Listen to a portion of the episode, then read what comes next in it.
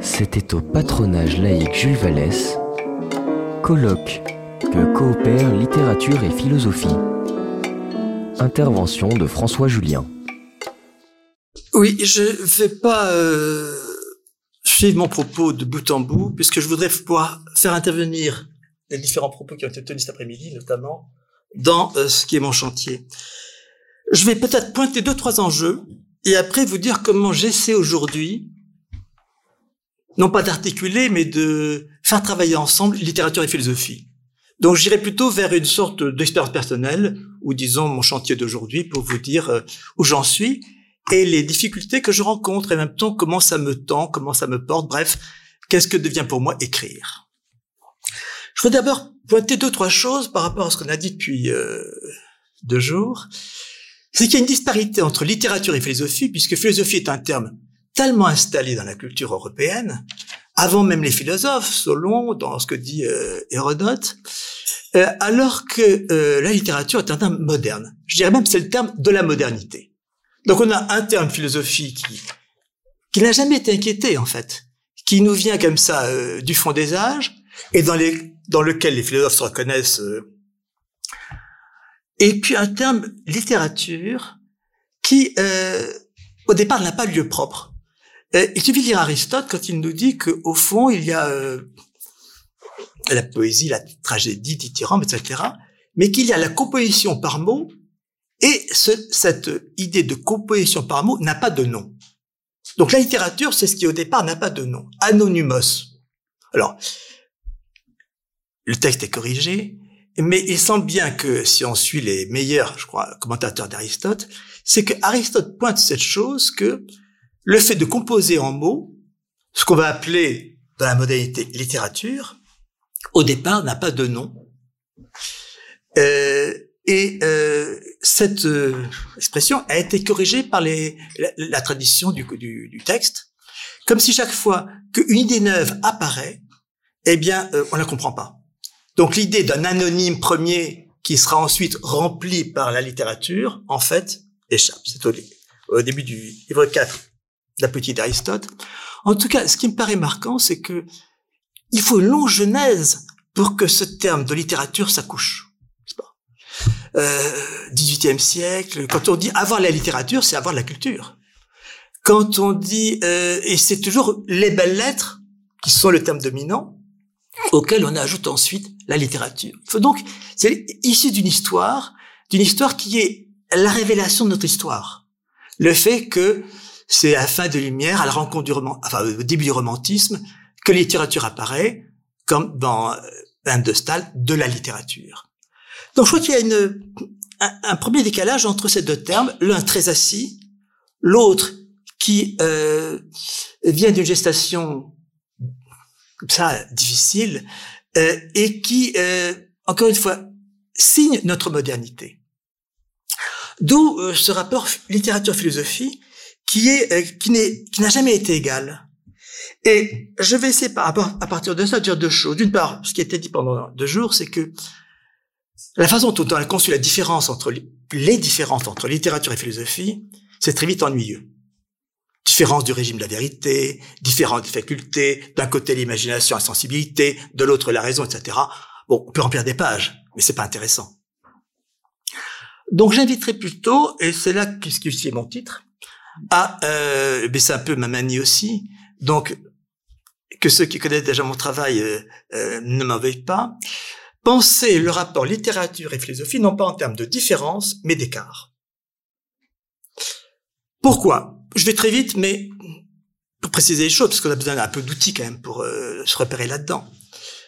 Euh, la différence fait, à mon sens, deux choses. D'une part, elle range. Elle range eh ben, par ressemblance ou différence, et pour aboutir à identité. Identité de la littérature, identité de la philosophie comme dit Aristote, de différence en différence, jusqu'à l'essence de la chose que livre sa définition. Donc la différence range. Et d'autre part, ce chose qui m'est venu plus tard, c'est que la différence laisse tomber l'autre. Si je euh, veux définir A par différence avec B, une fois que j'ai obtenu la, la, définition de A par différence avec B, je laisse tomber B, je garde A dans sa différence. dans son identité, dans sa définition. Donc la différence, alors concept si important de la philosophie française euh, précédente, me paraît néanmoins faire deux choses qui pourraient ici nous gêner, nous encombrer, qui d'une part elle range, d'autre part elle laisse tomber l'autre. Alors que l'écart ferait l'inverse. L'écart ne fait pas une distinction, l'écart ouvre une distance. Mais une distance qui n'est pas infinie. Une distance qui maintient en regard. Et donc, l'écart ouvrant une distance, mais qui maintient en regard, fait apparaître de l'entre. Entre avec un E, n'est-ce pas? Between. Ce qui conduit à penser deux choses. D'une part, que l'écart, à la différence de la différence, ne range pas, mais dérange. On le dit communément, pas? Faire un écart, un écart de langue, un écart de conduite. Comme on dit ce matin, n'est-ce pas? Oh, écart au mauvais sens du terme. Mais c'est le sens d'écart, n'est-ce pas? Faire un écart, c'est sortir du convenu, de l'attendu, du déjà connu, bref. L'écart, donc, est une figure exploratoire. Jusqu'où va l'écart? Personnellement, dans mon travail entre pensée chinoise, pensée européenne, c'était ma question. Je, ne comparais pas les deux pensées, les deux langues, mais j'ai de voir jusqu'où vont les écarts entre elles. Donc, c'est un concept exploratoire, heuristique, jusqu'où va l'écart? Donc, c'est la question que je me poserai, jusqu'où vont les écarts entre littérature et philosophie? Et puis en même temps, comme l'écart maintenant l'autre regard ouvre de l'antre, un antre en tension, puisqu'un antre ouvert par écart, quelle est la tension qui peut activer littérature et philosophie entre elles?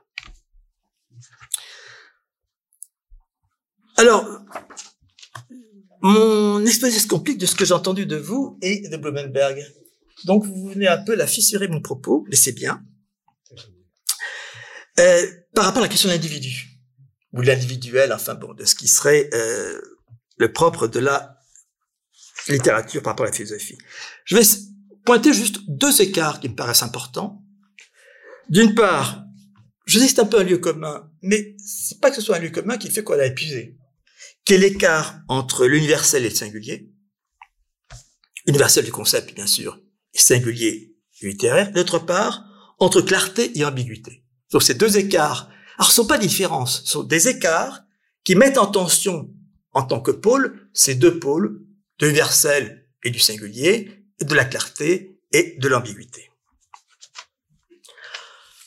Alors ça conduit à revoir un peu quand même l'histoire de la philosophie et ce qui a été comme la grande prouesse de la philosophie, il faut le reconnaître, c'est non pas penser le tout, mais selon le tout. C'est ce qu'on attribue à Socrate. Les premiers philosophes non encore philosophe vraiment, veut penser le tout des choses, l'eau, l'air, etc. Puis voyant que ça ne marche pas de penser le tout des choses, penser selon le tout. Bon, c'est la tradition d'Aristote qui accorde ça à, comme mérite à Socrate. En tout cas, il y a quelque chose qui a constitué la philosophie, qu'on le veuille ou non, c'est cette capacité de sublimer, c'est-à-dire de mettre la main sur ce tout pour en faire quelque chose, euh, disons, par quoi penser. Mais contre les images d'épinal de la philosophie, on voit bien que la philosophie, dès le départ, est inquiète de ce qu'elle perd par l'universel. C'est pas après coup qu'elle s'en inquiète, c'est tout de suite. Et Aristote est quand même celui qui le signale le mieux, en disant euh, c'est Socrate ou Callias qu'on soigne, c'est pas l'homme. Donc, les Grecs, dès le début de la philosophie, sont inquiets de ce que la philosophie laisse tomber par le concept, ouvert à l'universel.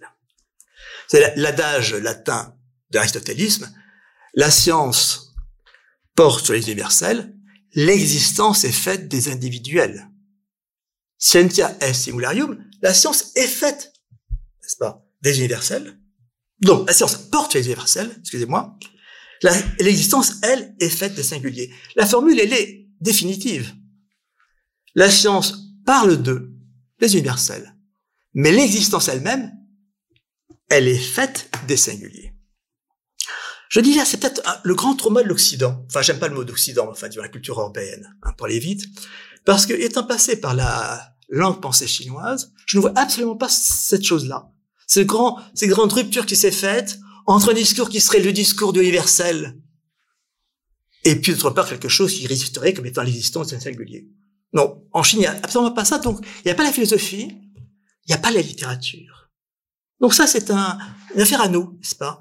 Et je crois que les, on est amené aujourd'hui à réfléchir sur euh, ces choix faits comme ça par notre culture et qu'on n'a pas réfléchi parce qu'on était dedans et qu'on les a pris pour allant de soi. Et que bah, l'idée des cultures nous apprend aujourd'hui comme étant un choix singulier, inventif, risqué, peut-être désespérant, mais dans lequel on est. Donc c'est pas une chose si banale que ça, que de dire la science porte sur l'universel, la science, la philosophie, et que l'existence, en revanche, est faite des singuliers. C'est vraiment, je crois, ce qui a euh, marqué la, disons, l'avènement de notre pensée, et de faire donc qu'on a quelque chose qui va chercher son nom et qui ne trouve son nom finalement que au début du romantisme, euh, qui est que la littérature vient récupérer ce que la philosophie a laissé tomber. La philosophie, finalement, c'est décharger quelque chose, mais dont, dès le début, elle était consciente qu'elle qu'elle le laissait tomber et que ça laissait dans le manque. la question, c'est qu'est-ce qu'on appelle singulier? Si on dit la science porte, la science, la philosophie, donc le discours de la connaissance, porte sur les universels, Qu'est-ce que singulier? Regarde quand on dit l'existence est faite des singuliers Alors ça, je me tourne vers Kierkegaard, que vous, vous dites que vous avez changé de cheval, mais euh, vous connaissez bien celui-là. C'est que je crois qu'il y a euh, deux conceptions du singulier. Soit un singulier qui euh, a été le produit de la dialectique, Hegel, c'est-à-dire euh, l'universel abstrait, qui se nie dans le particulier et qui se nie à nouveau en tant que particularité pour se promouvoir, auf Eben, n'est-ce pas, en singulier. Donc le singulier comme ce qui a été le produit ultime de la dialectique, de l'universel et du particulier. Donc c'est un singulier résolu. Alors qu'il y a, là, on a cessé de dire à partir de, et contre égal, bien sûr, c'est qu'il y a un singulier têtu, qui n'entre dans aucune dialectique, qui résiste qui ne se laisse subsumer par rien, recouvrir par aucune chose. C'est le, le singulier bah, chez Kierkegaard, chez Nietzsche, etc. Donc, ce que je voudrais d'abord, c'est réagir contre une image d'épinal de la philosophie, où la philosophie serait embarquée dans l'universel comme ça, euh, euh, toute voile dehors, alors que je vois d'une part que dès le début, elle s'en est inquiétée. Qu'est-ce que je laisse tomber? Et d'autre part, que l'antiphilosophie qui apparaît avec euh, Kierkegaard, avec Nietzsche et bien d'autres après, ne cesse de refuser la dialectique qui viendrait comme ça euh, euh, assagir et ranger l'universel pour montrer un, un euh, le particulier plutôt ou plutôt le singulier pour montrer un singulier têtu récalcitrant à toute prise en charge logique et qui serait celui de l'existence en tant que telle. Alors, la question à partir de là devient donc, il y a deux propositions faites par la philosophie elle-même, la philosophie classique, comme on dit elle-même. La première, l'existence est faite des singuliers, même si la philosophie est branchée sur l'universel du concept.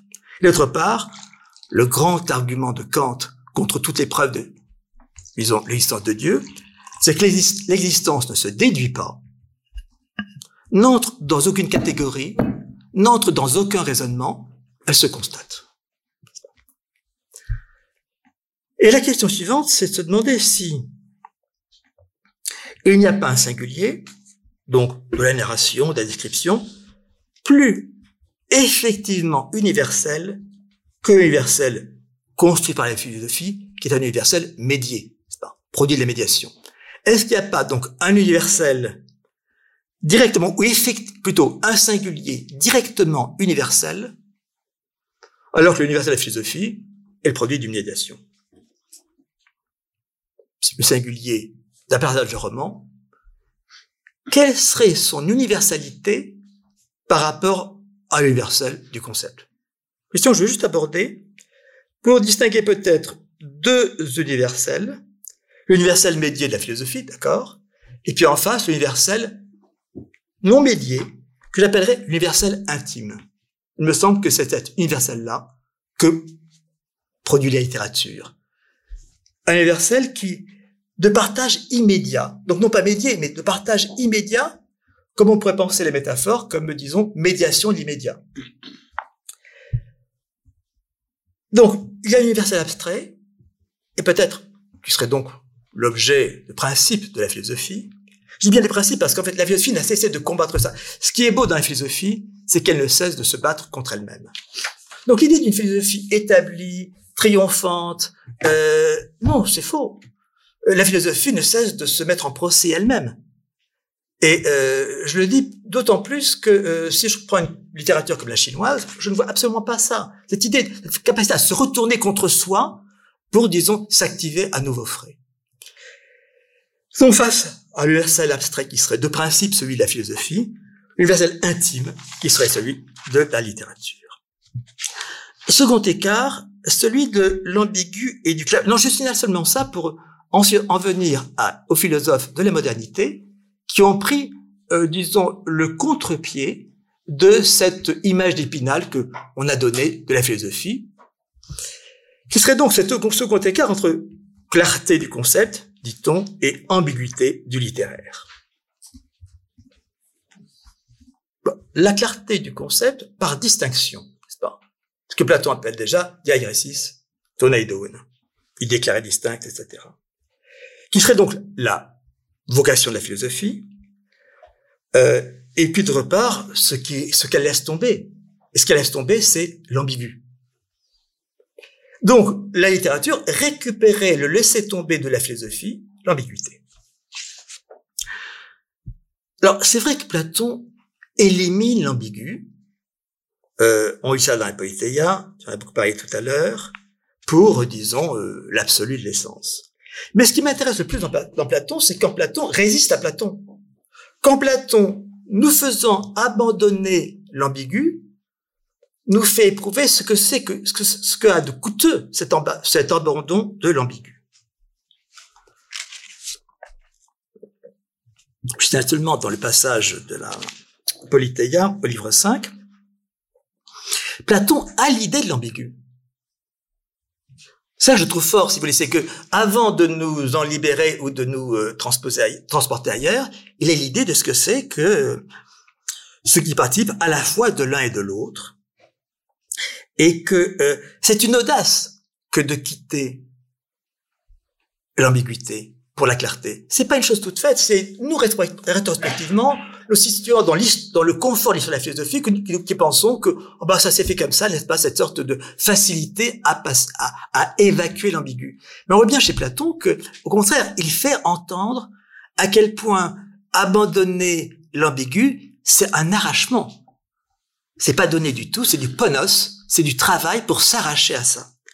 Comme de s'arracher au singulier, s'arracher à l'ambigu, c'est un travail difficile, douloureux de la philosophie, donc à l'encontre, encore une fois, de l'image facile selon laquelle, voilà, c'est savoir royal.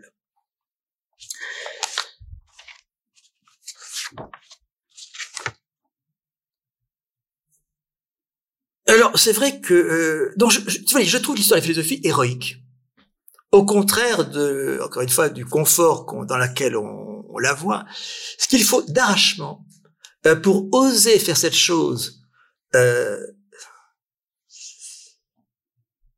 mais c'est difficile à produire et dont je n'ai jamais vu la moindre, le moindre analogue du côté chinois. Dieu sait que la littérature chinoise et, ou le texte en Chine est important, qui est cet effort d'arrachement pour essayer de promouvoir une possibilité de la pensée qui soit celle et de l'universel et de la clarté. Donc Platon fait entendre la réticence, euh, la récalcitrance, la résistance à cette, euh, disons, cette option, ce choix de l'universel et de la clarté dans euh, que ferait la philosophie. Le Protagoras, je trouve, le fait très bien entendre, n'est-ce pas? Euh, Et parce que Platon installe un personnage. Non seulement parce que on dit Platon, bon, il est écrivain, mais il n'est pas écrivain parce qu'il a de, de, belles entrées de dialogue ou disons une ironie dans la présentation des personnages ou qu'il a des portraits drôles, etc. C'est pas par là qu'il est écrivain. C'est que Platon écrit, écrit et notamment fait entendre l'autre dans sa phrase. Et parce qu'il y a des dialogues, tu sais ça mieux que moi, n'est-ce pas? Tu m'as fait souvent remarquer. Euh, dans le dialogue du Protagoras, non seulement il y a les, jeux de scène, etc., mais euh, il, fait entendre la résistance à ce que lui veut faire. C'est là qu'il y a vraiment dialogue. Juste un passage qui est dans la bouche de Protagoras, donc le grand Protagoras euh, euh, à l'ombre euh, duquel Platon va, va, penser. Il demande donc la question si bon question sur l'agréable et le bon, je passe ça. Il fait dire à Protagoras ceci, ce que j'entends comme résistance, pour vous dire que passer dans l'universel, passer dans la clarté, c'est pas facile. Je vais dire à, Protagoras ceci. Je ne sais trop, Socrate, si je dois te répondre par une formule aussi simple que celle de ta question, que toutes les choses agréables sont bonnes et toutes les désagréables mauvaises. Il me semble qu'il est plus prudent d'ajuster ma réponse non seulement à ta question présente, mais aussi à l'expérience de toute ma vie. Alors, en grec, c'est plus beau. Ton alon ton emon. Et pour te répondre, Socrate, il faut que je fasse référence à l'autre vie qui est la mienne. Je peux, pas, je peux pas te répondre sur un point comme ça par un oui ou par un non, me ranger sous ta proposition. Il y a le reste de la vie. Autrement dit, on l'expérience, l'expérience, c'est pas? L'expérience de la variété, qui fait qu'il y a résistance à la thèse que tu proposes. Donc, je voudrais dire simplement par là ce qui me paraît à penser aujourd'hui, qui est que la philosophie est née d'un cheminement qui est euh, qui est un arrachement. Alors, on l'a dit pendant un jour et demi, n'est-ce pas, si au fond la philosophie s'occupe de l'être, bon, la littérature s'occuperait de vivre. Et d'où le décalage entre elles, et euh, disons le fait que la, la littérature se justifierait de ce qu'elle est à penser, non pas la vie. La vie, c'est encore de l'abstrait, c'est, ça se range. Non, vivre, n'est-ce pas? Vivre en tant que tel. Et que pensant vivre, finalement, on peut penser vivre que sous le singulier, un singulier qui ne se dépasse pas, et on ne peut le penser que par l'ambigu, un ambigu qui ne se réconcilie pas.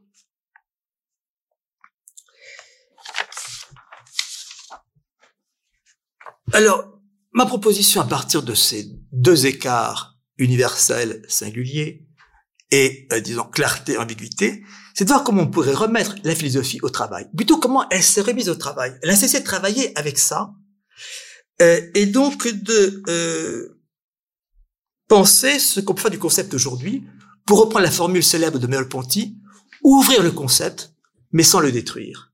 Bon, la formule Merleau-Ponty est magnifique, simplement, une fois qu'on a dit ça, qu'est-ce qu'on fait? Ouvrir le concept sans le détruire. Donc, qu'est-ce que c'est que cette façon de porter le concept à la limite? Est-ce qu'il pourrait être encore concept? Ou est-ce qu'il, euh, disons, renonce à lui-même? Qu'est-ce que c'est qu'ouvrir sans détruire? Donc cette formule de Maloponti, qui est une formule comme ça, euh, un peu comme euh, au, à l'entrée de notre questionnement, comment le philosophique peut donc, alors qu'il s'est promu par écart, donc par tension, avec euh, le singulier, par tension, écart avec l'ambigu, comment peut-il en fait réintégrer et l'ambigu et le singulier dans son, dans sa phrase, ou même dans son concept? Je voudrais faire intervenir quelqu'un ici qui me paraît essentiel, qui est Adorno. Adorno, dans ce qu'il nous dit de la tâche actuelle de la philosophie, après Hegel, et donc en résistance avec euh, cette sorte de façon facile de comprendre euh, la philosophie. Je vous dis ce passage, c'est dans la parce que je trouve qu'il est voilà, il, nous met sur la voie dans la dialectique négative quand il dit ceci. Étant donné la situation historique, la philosophie a son véritable intérêt là où Hegel, d'accord avec la tradition, exprimait son désintérêt. Donc c'est ce que la philosophie a laissé tomber, il faut maintenant récupérer. Elle a dû laisser tomber le singulier. Elle a dû laisser tomber l'ambiguïté pour devenir se promouvoir en philosophie, et ça a été si pénible comme arrachement. Et maintenant, le temps, le moment est venu, eh bien, que la philosophie travaille contre ce qu'elle a choisi de faire, et donc réintègre le singulier, réintègre l'ambiguïté. Je lis un peu plus loin euh, Adorno. Donc, je répète, la philosophie a son véritable intérêt, das Interesse. Là où Hegel, d'accord avec la traduction, exprimer son désintérêt, de point, dans le non conceptuel, l'individuel et le particulier. Donc c'est clair, la philosophie doit faire ce qu'elle a désappris à faire, ce qu'elle a rejeté, ce qu'elle a laissé tomber. Maintenant, il faut qu'elle travaille avec ça, qu'elle le récupère et qu'elle en fasse, eh bien, euh, le nouveau temps de, euh, disons, de son travail, de son histoire. Dans ce que depuis Platon, dans ce qui, depuis Platon, a été écarté comme éphémère et négligeable et sur quoi Hegel colle à l'étiquette de d'existence paresseuse. Son thème serait les qualités ravalées par elle comme contingentes au rang de quantité négligeable. Quantité négligeable en français, dans l'allemand d'Adorno, c'est-à-dire au fond, voilà, ce qui a été considéré par la tradition, disons, dominante de la euh, philosophie. Ce matin, à propos de l'opposé coopère, bon, c'est quand même, c'est la philosophie qui a dit ça, c'est Héraclite. Donc, euh, la philosophie, c'est une histoire de prédominance, d'options prévalentes, et puis de refoulement, et de choses qui travaillent par-dessous, et donc qui fait que d'avoir comme ça, euh, cette libérée de l'ambigu et du singulier, n'a cessé de travailler la philosophie elle-même, et donc euh, de la mettre en tension avec elle-même. Et là, il y a une critique des deux maîtres de l'époque, n'est-ce pas? Bergson d'un côté, Husserl de l'autre. Au nom du je cite Adorno, au nom du non conceptuel, Bergson a, par un coup de force, créé un autre type de connaissance. En fait, la philosophie ne fait que des coups de force. Je veux dire, la philosophie, c'est une discipline qui ne cesse de s'arracher et aussi de faire violence. L'idée d'une philosophie qui se, qui découle comme ça par déduction, c'est pas l'effectif de la philosophie. Donc effectivement, il y a un coup de force de Bergson avec, euh, disons, euh, l'intuition, et qui est le, le ciel dialectique, dit-il, est emporté par le flux indifférencié de la vie. Oui, Bergson, c'est ça qui me gêne en lui d'ailleurs. C'est que au fond, euh, je dirais, Bergson noie la question du vivre dans celle du flux, du mouvant et du vitalisme, si euh, on peut reprendre ce terme. La haine contre le concept universel figé fonde le culte d'une immédiateté irrationnelle, donc chez personne. Bon, je vous laisse euh, le de côté, mais je vous renvoie à ce texte qui paraît marquant comme programmatique pour, disons, euh, remettre radicalement en question cette image facile qu'on a de la philosophie. La philosophie, c'est une affaire héroïque, hein. ne cessant, disons, de s'arracher. Le ponos dit Platon, comme on parle des travaux d'Hercule n'est-ce pas? Ponoï. Mm. C'est-à-dire au fond, euh, et, c'est vrai que dans l'histoire des cultures, il y a cette chose singulière qu'il y a euh, que une terre, la Grèce, a, euh, disons, commencé à engager ce combat euh, euh, contre le vital justement, contre, disons, toute inclination qui est l'arrachement à par le concept à l'immédiat, au singulier, à l'ambigu, bref. Donc, ces deux tentatives, poursuit Adorno, d'évasion, ne réussirent pas à sortir de l'idéalisme. Parce qu'on sort pas l'idéalisme comme ça, n'est-ce pas? En renversant les termes, en remettant l'intuition pour sortir, disons, de la euh, euh, de l'universel du concept. Ça ne marche pas comme ça. Donc c'est pas le renversement qui résout. Il faut, bah, là encore du ponos, il faut du travail, d'élaboration. Comme ses ennemis jurés positivistes, Bergson s'orienta aux données immédiates de la conscience, son premier livre, tout comme Husserl, au phénomène du flux de la conscience, celui-ci comme celui-là demeure dans le cercle de l'émanence subjective. Donc on n'en est pas sorti. J'ai juste encore une, formule. Parce que j'aime la formule qui est donnée ici. Une confiance même problématique en la possibilité pour la philosophie d'arriver à surmonter par le concept le concept. C'est donc pas brader le concept pour retrouver l'intuition. Ça, c'est facile, ça marche pas. Il faut donc arriver, qu'est-ce que c'est qu'ouvrir le concept sans le détruire, surmonter le concept par le concept. Et arriver par là à atteindre au non conceptuel est indispensable à la philosophie. Donc le non conceptuel, c'est ce que doit atteindre la philosophie. Bon, tout ça pour euh, brouiller un peu les cartes et montrer que l'affaire est compliquée et que la philosophie, disons, ne s'en est pas, euh, disons, euh, voilà, aisément sorti par la voie universelle, par la voie de tout ce qui serait, euh, disons, sa voie royale. D'où l'attention à ce que nous dit le terme d'Adorno, l'individuel, le particulier, le petit. La philosophie moderne s'occupe du petit. Euh, c'est dit par, euh, par Adorno. Donc c'est pas du tout le singulier hegelien euh, produit d'un dépassement euh, par deux fois de l'universel abstrait dans le particulier, du particulier dans le singulier, euh, qui donc voilà se satisferait de ce cheminement. Mais c'est ce, ce singulier résistant à l'emprise dialectique, marqué définitivement comme particulier, ne se, laissant dépasser par rien. Eh bien, c'est de ce singulier-là têtu que la philosophie doit se charger.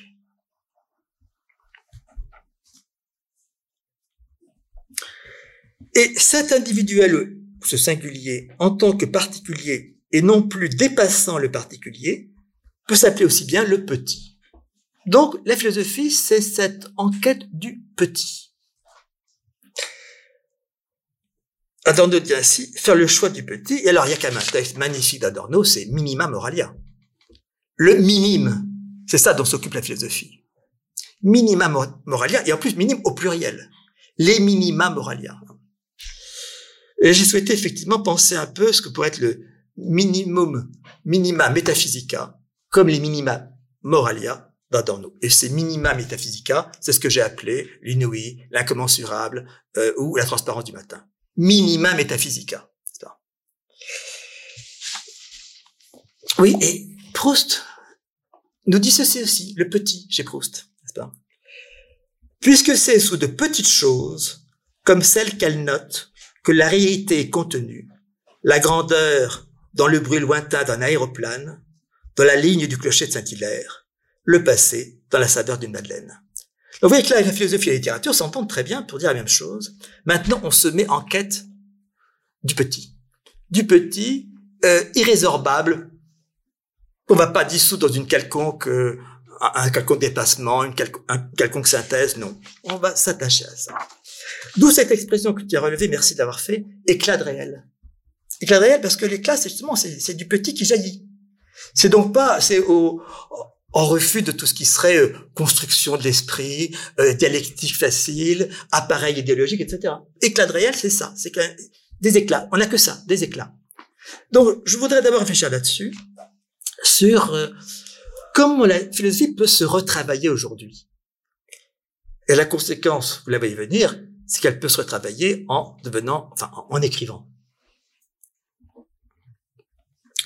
Alors, je dis comment la philosophie aujourd'hui pourrait se retravailler en euh, reprenant ce qu'elle laissait tomber, à savoir le singulier têtu qui ne se laisse pas dépasser, à savoir l'ambigu qui, qui, ne se laisse pas réconcilier.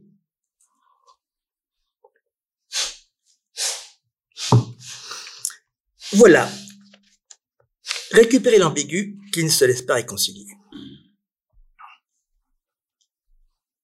Récupérer l'ambiguïté et sa contradiction.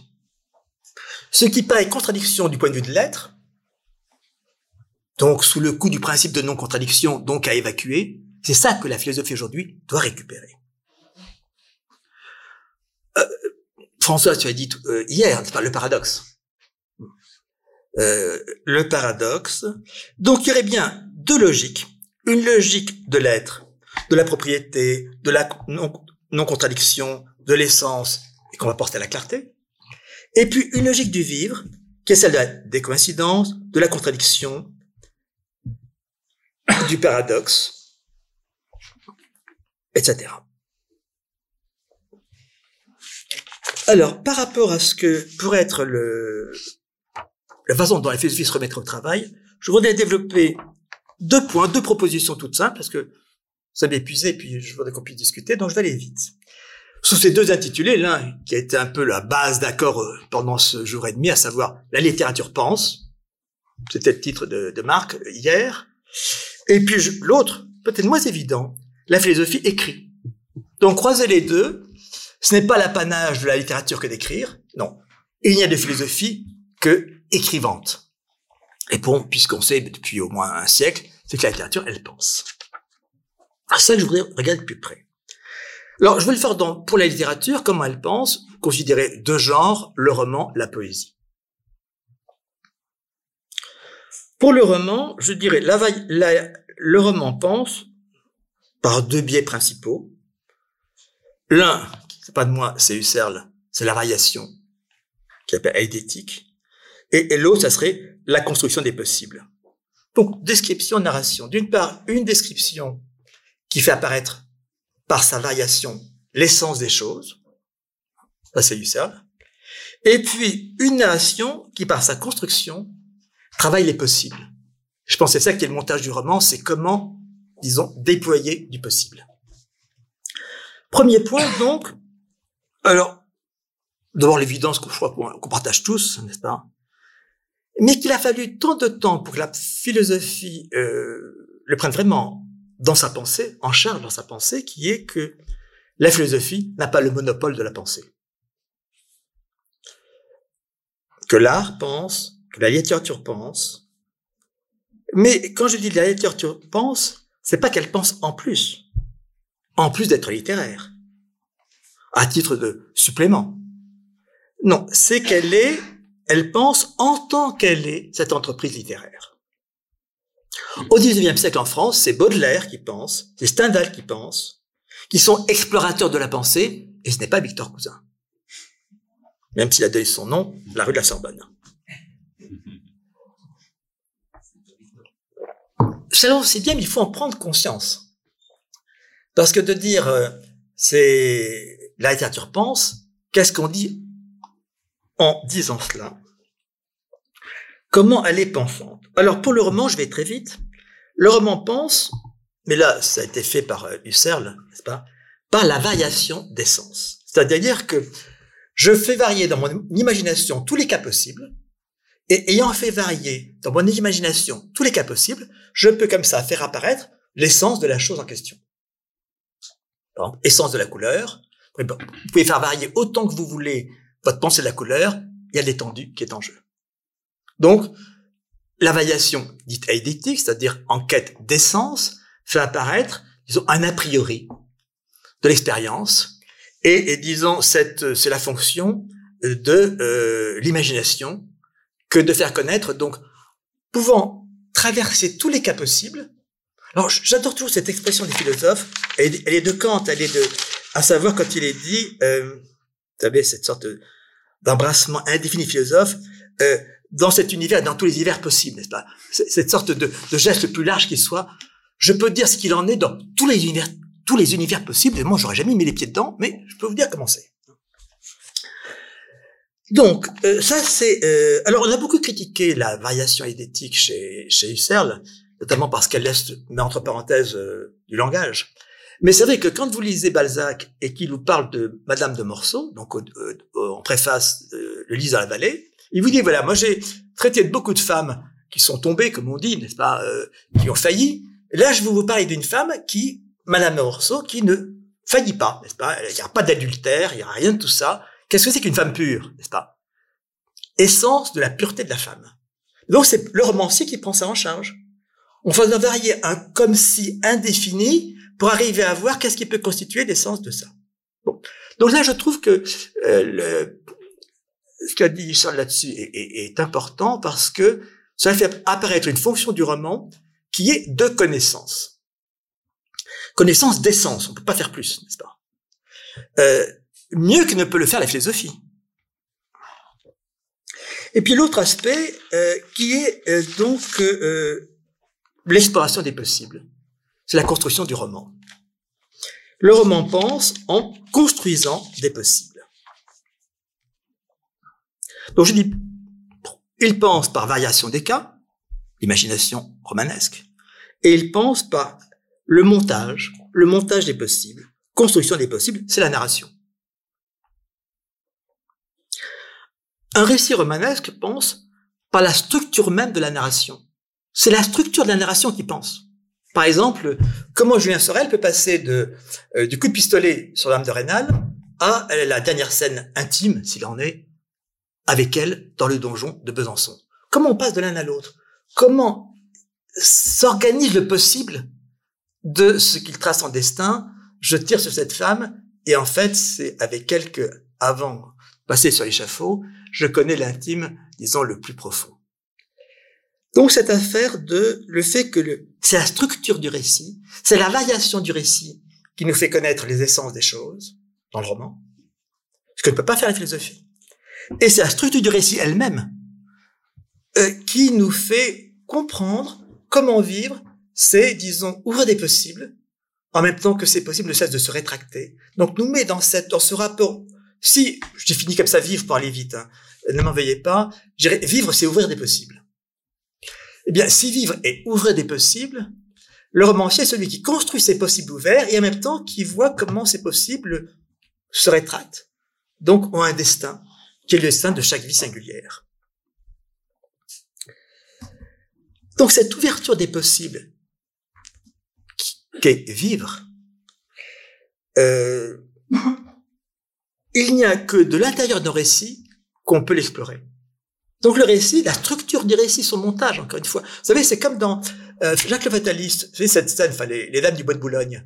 N'est-ce pas euh, La femme qui veut se venger de l'homme et qui va donc, parce qu'elle sent qu'il ne l'aime plus, et donc qui va trouver une jeune fille qui lui plaise, et bon, et qui va donc chercher à le séduire, et puis qui se dit si bien qu'ils vont se marier, et, quand il se marie, évidemment la femme qui veut se venger euh, fait savoir bah, que c'était en fait quelqu'un qui s'est euh, qu'elle a acheté.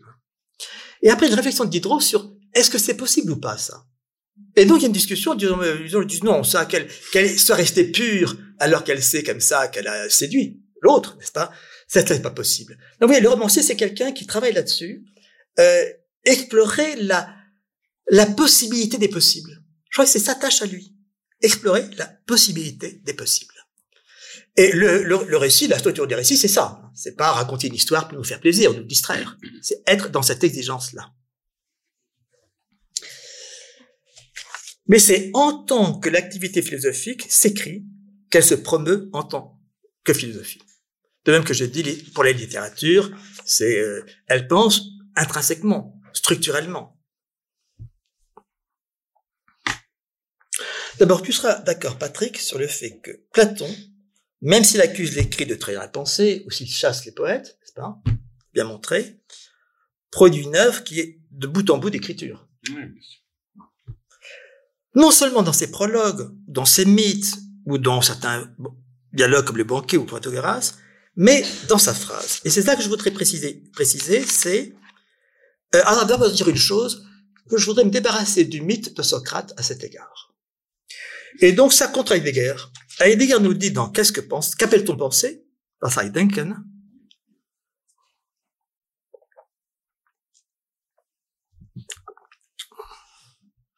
Qu'il y aurait une singularité de Socrate. Qui est que, parce qu'il n'a pas écrit, il a été le philosophe le plus pur. Pureté socratique de n'avoir pas écrit. Je cite, c'est pourquoi il est le plus pur penseur de l'Occident. C'est pourquoi aussi il n'a rien écrit. Donc ça, pour moi, c'est du mythologique, n'est-ce pas? Euh, Parce que euh, Socrate était la parole, certes, dans l'enquête, avec, euh, comme il raconte, mais disons, d'abord, si on s'en tient au texte de l'apologie, il n'y a pas de texte plus écrit que celui-là. Et d'autre part, il y a là quelque chose. je, cite Heidegger un peu plus loin parce que euh, ce qui fait un peu la force de l'argument d'Heidegger, c'est qu'il dit ceci depuis, depuis Socrate, on se tient à l'abri du grand vent de la pensée en écrivant. Ce serait donc d'écrire qui nous mettra à l'abri du grand vent de la pensée. Ça, je dis mythologique. Parce que le grand vent de la pensée, où circule-t-il, n'est-ce pas? Est-ce que c'est dans une sorte de, de lieu comme ça, euh, encombré de rien Socrate, n'est-ce pas, euh, qui serait euh, d'une sorte de au seuil vierge, n'est-ce pas, de ce qui va après se faire comme histoire de la philosophie. Se, tenir à l'abri, est-ce que en écrivant de la philosophie, je, commence à me mettre à l'abri, si vous voulez? C'est là la question qui, je crois, est, à explorer. Parce qu'il il ose dire après, n'est-ce pas, qu'il y aurait donc ce secret d'une histoire bien cachée, que les penseurs de l'Occident, depuis Socrate, aient dû être tous de tels réfugiés. Des réfugiés qui se réfugiés dans les cris pour se mettre à l'abri du grand vent de la pensée. Je là un peu de, mise en scène. en plus, il a une formule après qui est un peu inquiétante quand il dit la pensée entra dans la littérature. Vous voyez comment il croise ici littérature et philosophie. C'est que quand les philosophes se mettent à écrire, eh bien, qu'ils se mettent à l'abri, et par là, la philosophie entre dans la littérature. Donc la littérature joue un rôle là un peu, euh, pas le plus, disons, euh, euh, noble qu'il soit, puisqu'elle sert en fond à mettre à l'abri. Alors, je voudrais avancer par rapport à ça, cette hypothèse toute simple, n'est-ce pas? C'est que qu'est-ce qui fait euh, le philosophe écrivain?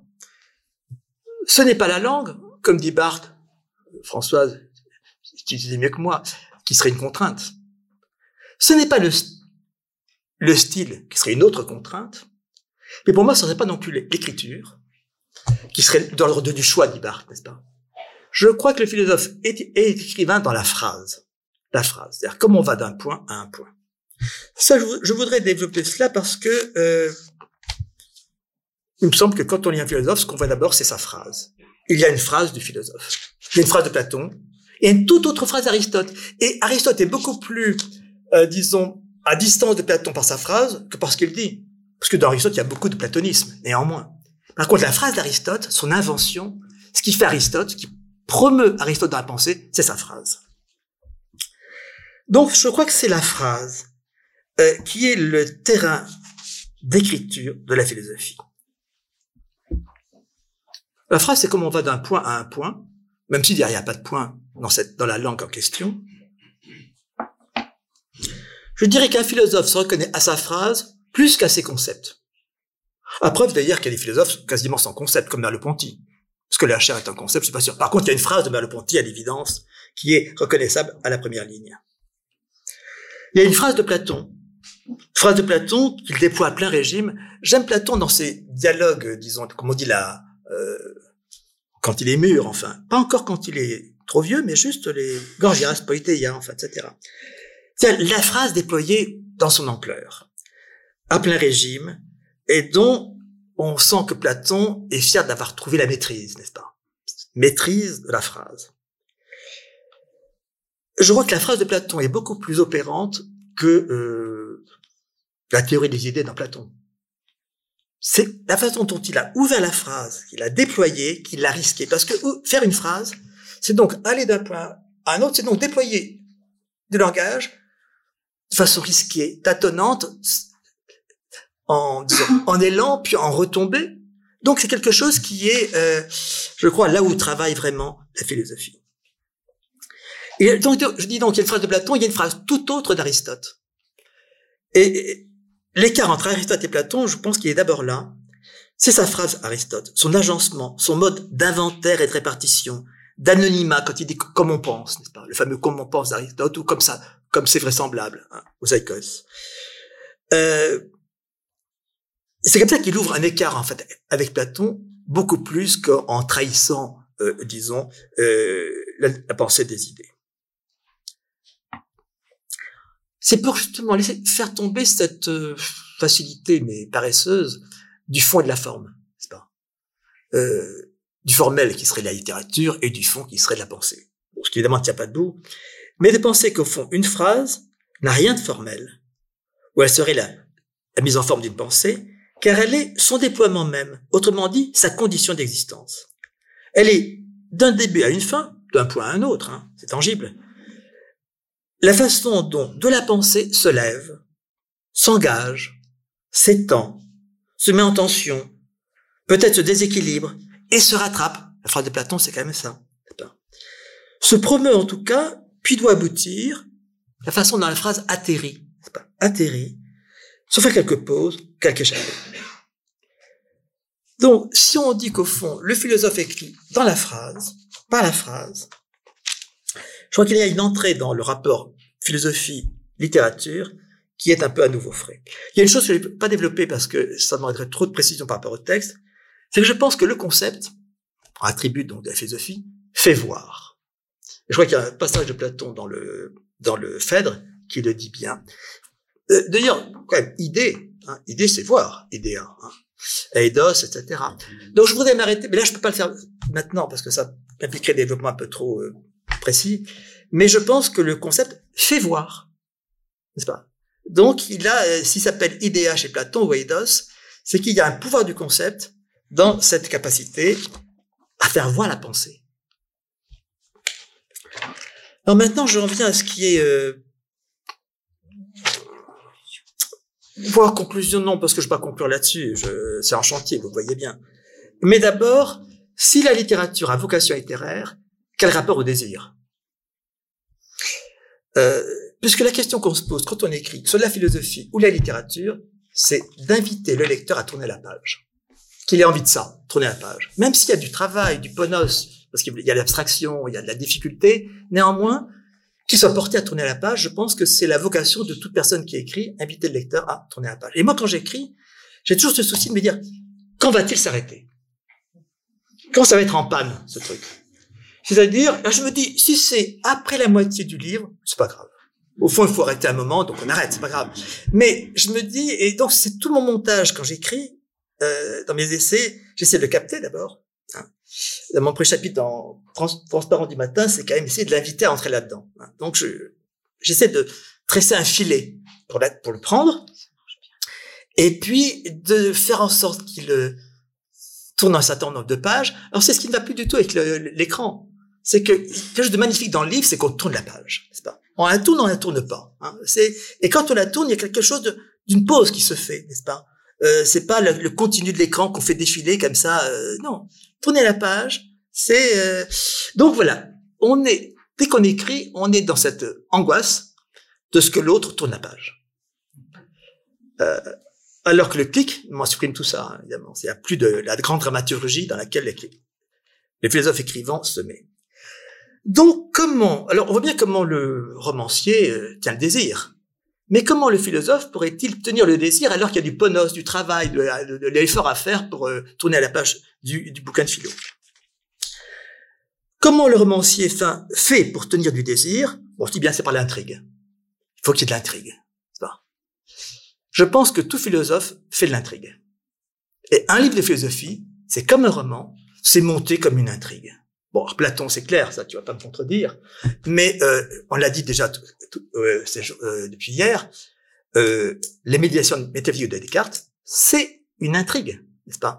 Et Descartes est très habile à nous maintenir dans le désir de penser, euh, parce qu'on avec une chose quand même un peu difficile à penser, à savoir que, mais voyez, tout le montage, toute cette dramatisation chez Descartes pour, je ne sais pas si j'ai des mains, n'est-ce pas? Je ne sais pas si vous êtes devant moi. Euh, et donc euh, la façon de le doute, non seulement le doute, mais le doute hyperbolique, le, le malingénie, enfin tout ce montage-là, c'est un montage de désir, pour nous tenir en suspens, en haleine, et qu'on tourne la page des méditations métaphysiques. Donc d'abord, je pense, donc je pense que le voilà, donner le désir de tourner la page, c'est commun à l'écrivain et au philosophe, euh, même si le philosophe a le mauvais rôle parce que ça implique plus de d'efforts ou de ponos que l'écrivain. Alors maintenant, la question, c'est quand on écrit la philosophie, comment on peut y introduire du littéraire sans du tout euh, effriter ou abîmer l'écart des deux c'est en gardant active et la ressource du philosophique et la ressource du littéraire, donc du concept, etc. J'ai indiqué la phrase comme étant un premier lieu où ça se joue. L'intrigue comme un second, mais en allant, essayant d'aller un peu plus loin, il me semble, c'est pour ça que je tiens au concept d'écart, et donc je verrai non pas différence entre philosophie et littérature, mais écart, c'est-à-dire distance qui maintient en regard, donc qui met en tension, comment un essai philosophique peut se tendre en faisant jouer l'écart du littéraire et du philosophique, du conceptuel et puis de tout ce que bon, dit la littérature. Donc, euh, comment il peut tenir les deux? La première solution, c'est l'alternance. C'est d'avoir un paragraphe plus conceptuel, un paragraphe de description, de narration, fictive bien sûr. Hein. Euh, en tout cas, dans mon les essais que j'essaie de produire autour de la question du vivre, euh, c'est ce que je fais pour tenir mon lecteur dans l'intrigue. Euh, non seulement chercher à le séduire par une sorte de mise en scène littéraire pour le reposer de l'effort qu'il a fait avec du conceptuel, même si je joue un peu avec ça, euh, pour qu'il tourne la page. Euh, mais Non, parce que je veux dire simplement, c'est que écrire la philosophie, c'est un travail de séduction, tout autant qu'en littérature, dite comme telle, littérature. Donc, qu'est-ce qu'il y a comme variation entre, disons, une phrase plus conceptuelle, une phrase plus littéraire, ou un paragraphe plus conceptuel, un paragraphe plus littéraire, et ce qu'on introduit de, de, euh, de récit fictif, n'est-ce pas, euh, qui en fait n'est là que pour euh, justement ressaisir du petit, ressaisir du singulier qui ne se dépasse pas, ce qu'on appelle singularité tue, n'est-ce pas, de façon à maintenir la tension entre le conceptuel et ce qui lui résisterait, et donc d'introduire du non conceptuel, travaillant avec le conceptuel dans, euh, disons, ce qu'on essaie d'explorer. Et j'en viens, euh, parce que j'ai cher, laisse combien de temps encore? Moins 30 secondes? Euh, 3 minutes jusqu'à 35. Et c'est ce que je voulais commencer à dire. Hein. Alors, en moins de 3 minutes, je vais aller vite.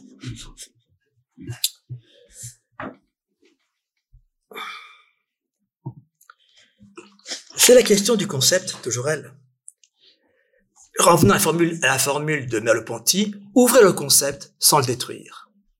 Quelle est cette entreprise risquée? Qui est celle-là? Qu'est-ce que peut être un concept qui ne soit plus de l'être, mais du vivre?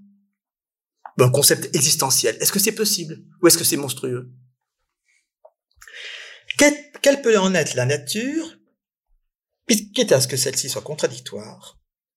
Mais peut-on passer des concepts de l'être à ce qui serait des concepts du vivre? Donc jusqu'où peut s'ouvrir le concept, se porter à la limite, n'est-ce pas? En remplissant encore une fonction de concept. Alors là, je vais parler ce qui est mon effort à moi, mon ponos, en revenant sur quelques concepts que j'essayais de, de produire comme ça, et dont j'ai fait des titres. Donc vous les connaissez déjà. L'antre. Euh, J'avais écrit dans un premier livre dont je m'étais décalé, c'était sur euh, euh l'antre dans Philosophie du vivre, l'antre, l'antre de la vie. C'était le chapitre, chapitre central du petit bouquin. Voilà un concept qui est euh, porte à la limite. Pourquoi? Parce que euh, il de dire ceci que vivre, c'est de l'antre. Vivre, c'est dans l'antre. Non pas l'entre-deux. Hein. L'antre, c'est pas l'entre-deux. Je vais essayer de le, justifier. Euh... D'abord, oui, si j'essaie de dire pourquoi l'antre, c'est pas de l'entre-deux, parce que si je dis que l'antre, c'est de l'entre-deux, je remets des extrémités. Je m'en suis débarrassé. On revient grec, n'est-ce pas? Les antiques Aïména. On pourrait dire, la vie, c'est de la naissance à la mort. J'ai posé les deux points de départ d'arrivée, la naissance, la mort. Or, vivre, c'est pas du tout se situer entre la naissance et la mort. Ça, c'est la vie. Et la vie, évidemment, se borne des deux côtés. D'accord. Simplement, quand on dit vivre, c'est dans de l'antre, c'est donc pas par rapport à ce qui serait la naissance et la mort, rabattant vivre dans la vie, avec son point de départ, son point d'arrivée.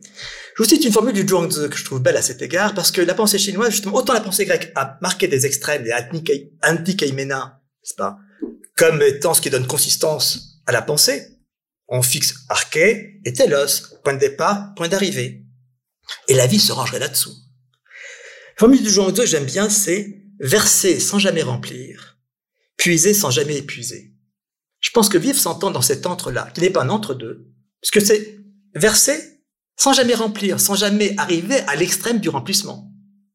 On remplit pas à bord. Et puiser, on puise pour revivre, mais sans épuiser. Donc, vous voyez, cette formule-là du Zhuangzi est très à droite parce qu'elle évite les extrêmes, le début et la fin. Elle pense vivre dans l'entre. Donc, passer de l'entre-deux à l'entre me paraît une façon de passer de la vie à vivre. Puiser sans épuiser, verser sans remplir. Mais alors, qu'est-ce qui est, disons, difficile dans ce concept d'entre? C'est que l'entre, c'est pas de l'être. Tu connais ma chanson là-dessus. Euh, c'est que, qu'est-ce qui fait que l'entre est de l'entre et n'est pas de l'entre-deux? C'est si je dis que l'entre, c'est de l'entre-deux, je peux de nouveau le déterminer par les deux extrêmes, les deux bouts. Si je dis l'entre, c'est de l'entre, et ça se pense pas dans de l'entre-deux, ça signifie que l'entre n'a pas de propriété, n'a pas d'en soi, n'a pas d'essence, n'a pas d'être. C'est là que j'entre dans une pensée du vivre. Parce que l'entre, en fait, n'est plus déterminé par des bouts, comme la vie, mais l'antre, vivre, c'est être dans l'antre. Dans l'antre est un, un antre qui est donc, qui s'écarte de la détermination de l'être, puisque je dis, vivre, c'est ouvrir des possibles. Donc voilà un concept qui est très, qui est tordu, si vous voulez. Tordu. Je pense qu'il a encore vocation de concept, et en même temps, c'est un concept qui s'est vidé de l'être, vidé de la détermination, puisque entre signifie, euh, c'est ce qui n'a pas d'en soi, n'a pas d'essence, qui n'est ni l'un ni l'autre, donc qui échappe à l'être. Alors, je dis couramment, euh, là aussi tu m'as entendu dix fois ou cent, comme l'entre, c'est pas de l'être, l'entre, c'est par où ça passe. Par où ça passe, par où c'est viable, vivable, c'est l'entre. Bon. Premier essai, donc, d'essayer de, produire un concept qui soit euh, pas un concept, ou un concept qui, disons, euh, se vide de la détermination de l'être pour penser quelque chose qui serait euh, vivre. Bon, vais essayer de porter au concept l'intime. Euh, parce que l'intime, alors c'est ça un concept tensionnel, un concept qui garde en lui la tension. On dit souvent les concepts sont froids. Ben, intime, ce serait un concept chaud, n'est-ce pas? Euh, Parce que euh, rien n'est plus chaud que l'intime. Tu es d'accord? Euh, bon. Donc voilà, un concept qui serait pas froid et qui serait un, concept pourquoi tensionnel? Parce que intime dit deux choses qui au départ sont sans rapport, mais qu'il met en rapport, à savoir quand je dis mon intime conviction, c'est le fond de moi, c'est-à-dire ce que je pense et que je ne peux pas justifier. Je mon intime conviction, ça signifie, ne me demandez pas pourquoi. C'est mon intime conviction. C'est le fond, le fond de ma pensée, sur lequel ma raison n'est pas prise. Et puis je dis, je suis intime avec toi. Donc je dis à la fois le plus profond de moi et le rapport à l'autre. Le même terme le dit. Donc c'est un terme en tension. Et je vous rappelle la phrase quand même euh, définitive qui marque d'un saut indélébile cette pensée de l'intime, c'est intime d'abord faut entendre ce que c'est. C'est un superlatif. Intus en latin dedans, intérieur plus dedans, intimus le plus dedans. Donc c'est le fond du fond du fond. Hein. Et la phrase d'Augustin qui est magnifique, c'est euh, Deus est intérieur intimo meo. Il construit un comparatif sur le superlatif. Faut le faire. Il faut la, la capacité d'Augustin. Donc, Dieu est plus intérieur que mon plus intérieur. Chose de toute expérience, et qui est bien donc, euh, euh, qui est que si vous regardez en vous, non pas l'intériorité, ça m'intéresse pas l'intériorité, mais plus intérieur que l'intérieur, plus intérieur que le plus intérieur, c'est de l'autre. Bon, Augustin appelle Dieu, X, enfin n'importe. Hein.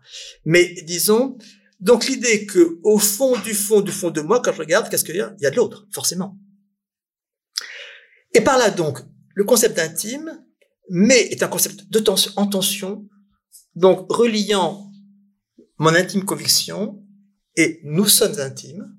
Donc disons à la fois le fond le plus au fond de ma pensée que je peux pas, sur lequel j'ai pas prise par la raison, et en même temps disons le rapport à l'autre. Et l'articulant les deux. Voilà un concept que je dirais tensionnel pour essayer de euh, d'entrer dans le champ de possibilités de concept du vivre et non pas de l'être donc, qui, euh, voilà, bon, vous m'avez compris. J'avance encore plus vite, rassurez-vous. Euh, l'inouï. Pourquoi j'ai souhaité porter l'inouï au concept? Parce que c'est un concept éminemment paradoxal, au sens que tu disais hier, Françoise. Euh, c'est-à-dire qu'il va contre la doxa, au sens littéral du terme. Puisque la doxa concernant l'inouï, c'est de dire l'inouï, c'est le rare, l'exceptionnel. Vous ouvrez le dictionnaire, c'est ce qu'il dit, n'est-ce pas? L'inouï, c'est l'extraordinaire, le rare, l'exceptionnel. Or, je pense que l'inouï, c'est l'inverse. Donc, c'est vraiment un concept paradoxal, puisqu'il va à l'encontre de sa doxa, c'est-à-dire de sa définition par le dictionnaire. Je pense que l'inouï, le véritable inouï, c'est l'inouï de l'ordinaire, du commun. Toi, je dis l'inouï de vivre. Qu'est-ce qu'il y a de plus commun, ordinaire que vivre? Or, c'est ce qui est le plus profondément inouï. Là, Nietzsche le dit très bien quand il dit, à propos du Zarathustra, c'est là, c'est le plus immédiat, le plus quotidien qui parle ici de choses inouïes. Unerhört. Donc au fond, la définition du dictionnaire de l'inouï, c'est rare, exceptionnel, etc. Insolite, enfin bon. Et au fond, quand on commence à réfléchir ce qu'est inouï, on est conduit à le penser comme un concept éminemment paradoxal, puisque se renverse, il se retourne contre sa définition de la doxa, il fait apparaître une ressource euh, en, qui est de penser qu'au fond, c'est le plus ordinaire, le plus commun, et euh, je dirais ainsi, ce qui est un peu l'argument de mon livre sur la transparence du matin, euh, qu'on passe de l'inanité de la vie à l'inouï de vivre. Inanité de la vie, parce que la vie est vide, inane, enfin bon, sans consistance, d'accord, mais inouï du vivre. Donc, peut-on produire un concept comme ça, tensionnel, qui se déchire lui-même entre sa doxa et puis sa paradoxa, enfin son paradoxe, qui donc se renverse contre et fait émerger. Alors, je reviens à ta notion classes, c'est ça. Euh, euh, alors, si j'ai écrit ce petit bouquin Transparence du matin, c'était quand même ça dont il s'agissait pour moi. Essayer d'écrire la philosophie. Euh, alors, c'est Transparence du matin, c'est pas pour faire un titre joli hein, ou pseudo-poétique, euh, même si je compte un peu dessus pour le vendre. Euh, c'est tout autre chose, n'est-ce pas?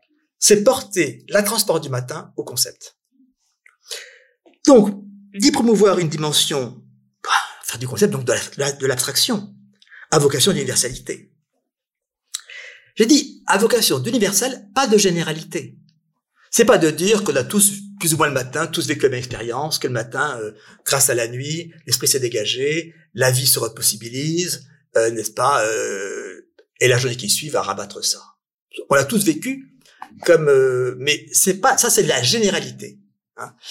C'est pas non plus que pour penser ce, pour promouvoir ce concept de transparence du matin, je me suis inspiré de Proust, qui en parle magnifiquement, mais aussi de mes Chinois, et puis de mes Chinois les plus divers, Massieu d'un côté, Zhuangzi de l'autre.